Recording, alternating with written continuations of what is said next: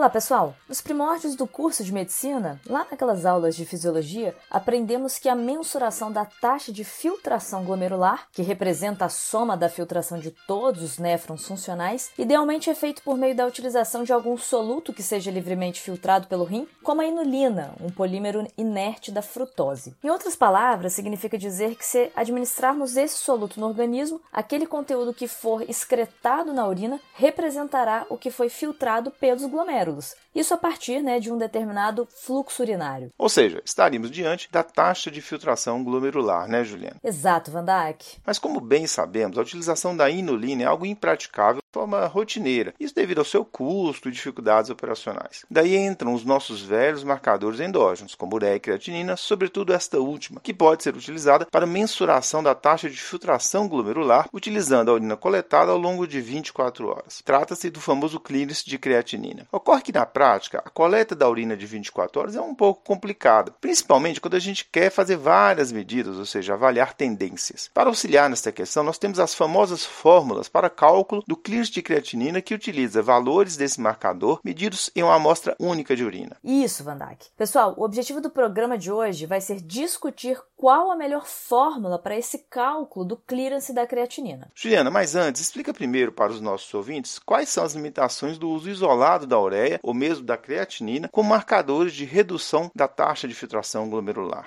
Então, a ureia, apesar de ser uma substância filtrada em sua maior parte, sofre grande influência do catabolismo proteico endógeno, o que irá interferir diretamente em seus níveis séricos, de maneira que sua elevação não necessariamente irá se relacionar com a redução da filtração glomerular. Por exemplo, uma dieta hiperproteica ou uma hemorragia digestiva alta, que promove uma maior disponibilidade desses componentes nitrogenados para o metabolismo bacteriano, pode então motivar a elevação desse marcador, mesmo que não haja uma mudança na taxa de filtração glomerular. Ah, e cerca de 30% da ureia vai ser reabsorvida nos túbulos renais após a filtração, o que representa ainda né, outra limitação desse marcador. Isso. A creatinina, por sua vez, pessoal, advém da creatina muscular, ou seja, também sofre influência da massa muscular e do catabolismo proteico, mas em menor proporção quando comparada à ureia. Uma outra vantagem da creatinina em relação à ureia é que, além de ser livremente filtrada pelos glomérulos, essa substância não é reabsorvida. Mas o problema é que 10 até 40% da creatinina urinária é derivada de secreção tubular, que reduz a sua acurácia na mensuração exata da taxa de filtração glomerular. Não é isso, Juliana? Pois é, Vandai. Se partirmos desse entendimento de que a creatinina sérica é filtrada e não absorvida, ainda que seja parcialmente secretada pelos túbulos, na hipótese dessa secreção permanecer estável, além da ingesta proteica e a massa muscular também não se alterarem, o racional vai ser uma relação inversa da creatinina com a taxa de filtração glomerular. Eu vou exemplificar. Caso haja aí uma queda de 50% na filtração glomerular, a creatinina sérica iria dobrar. Isso de fato ocorre em pacientes sem alteração alteração prévia na taxa de filtração glomerular, porque nessa última condição, um pequeno aumento na creatinina sérica pode refletir uma queda acentuada da filtração. Por outro lado, naqueles pacientes portadores de doença renal crônica, uma queda da taxa de filtração glomerular promove um aumento compensatório da secreção tubular da creatinina, de modo que uma redução de 50% nesta taxa não necessariamente vai produzir uma duplicação da creatinina sérica. Pessoal, é por isso que utilizar a creatinina de uma forma isolada para avaliar a função de filtração glomerular não é a melhor estratégia, muito menos a ureia, como a gente já comentou. Bom, pelo que entendemos até agora, medir verdadeiramente a taxa de filtração glomerular humana é algo impraticável, né, Juliana? Exatamente, Vandak. É por conta disso que o que fazemos na prática é estimar essa taxa de filtração a partir da medição da depuração ou dos níveis séricos de marcadores de filtração, que nada mais são que solutos exógenos ou endógenos eliminados principalmente pela filtração glomerular. Juliana, então na prática, sem perder de vista as limitações acerca deste marcador, o que fazemos comumente é medir o clearance de creatinina, o que reflete a depuração dessa substância, não é isso? Isso mesmo, Van Dijk. Importante falar sobre isso, pois talvez nem todos os ouvintes saibam ou se recordem. Pessoal, clearance é um termo do inglês que significa depuração, ou seja, o quanto de um volume fica livre de uma determinada substância, já que essa substância foi depurada, foi eliminada. Explico melhor. Quando calculamos o clearance de creatinina plasmática, significa dizer o quanto em mililitro de plasma ficou livre da creatinina a cada unidade de tempo, uma vez que a mesma foi filtrada. Por exemplo, supondo aí uma mulher jovem de 50 quilos, ígida, com uma creatinina sérica de 0,6 mg por decilitro. Se estimarmos o clearance de creatinina pela fórmula de Cockcroft-Gault, e calma, né, que a gente já vai chegar aí nessa parte das fórmulas, a gente vai encontrar um valor superior a 100 ml por minuto, o que significa dizer que a cada minuto 100 ml do plasma ficou livre da creatinina, uma vez que ela foi filtrada, ou seja, depurada. Ou seja, dá para perceber que clearance é um termo genérico aplicado a qualquer substância depurada ou eliminada.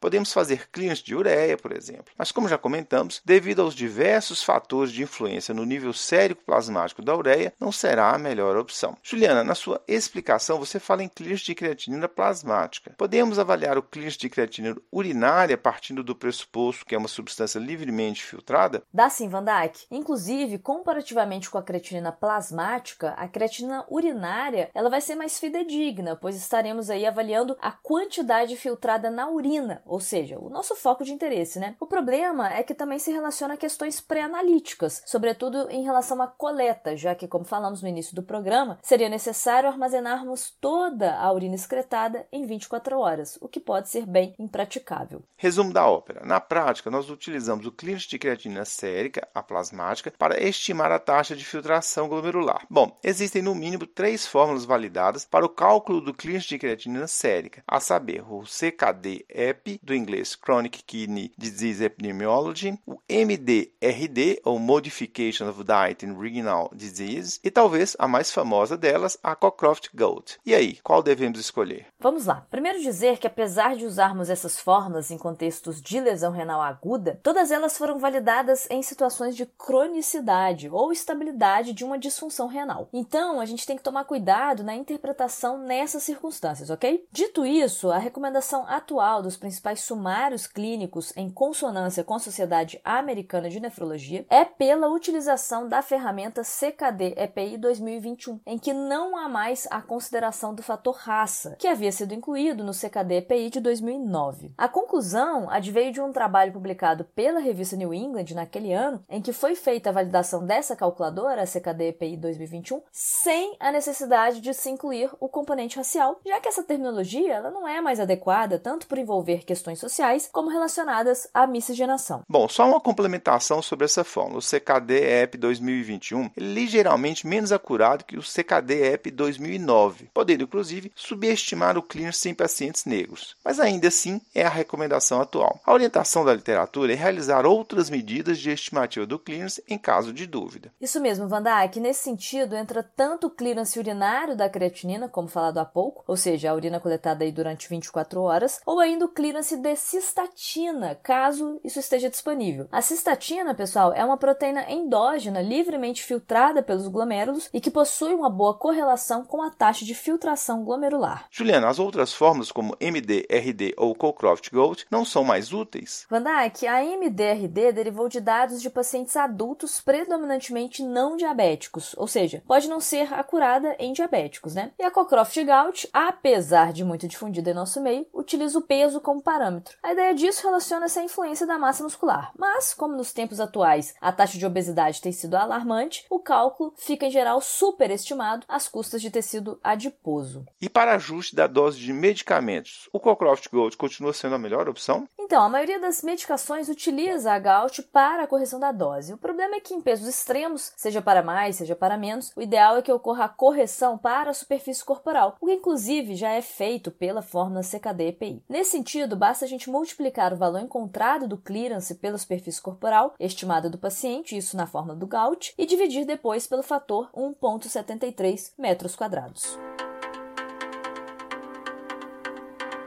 Pessoal, em linhas gerais, o CKD-EP 2021 é a melhor opção e representa a recomendação atual, pois, além de considerar fatores de influência importantes como sexo, idade e superfície corporal, parece ter uma boa acurácia mesmo sem incluir o componente racial, dados os erros de estimativa trazidos pela miscigenação. Por outro lado, a Cockcroft-Gault ainda tem importância e validade, sobretudo em pessoas eutróficas e em ajustes de doses para medicamentos de depuração renal. Como falamos, na dúvida, da presença ou não de uma redução da taxa de filtração, propedêutica complementar pode ser necessária, como dosagem de albuminúria, exame de imagem e sedimentoscopia urinária, sobretudo na avaliação de uma doença renal crônica, ok? Às vezes até uma biópsia. Bom, e por hoje ficamos por aqui. Vamos deixar links de acesso a essas fórmulas no blog da Cúria, ok? Tchau, tchau. Com roteiro e edição de Vandac Nobre e Juliana Vieira e produção de Bernardo Levindo, este foi mais um Corrida de Leito, o podcast da Cura em Lab. Agradecemos e esperamos tê-lo conosco novamente em breve. Até a próxima semana.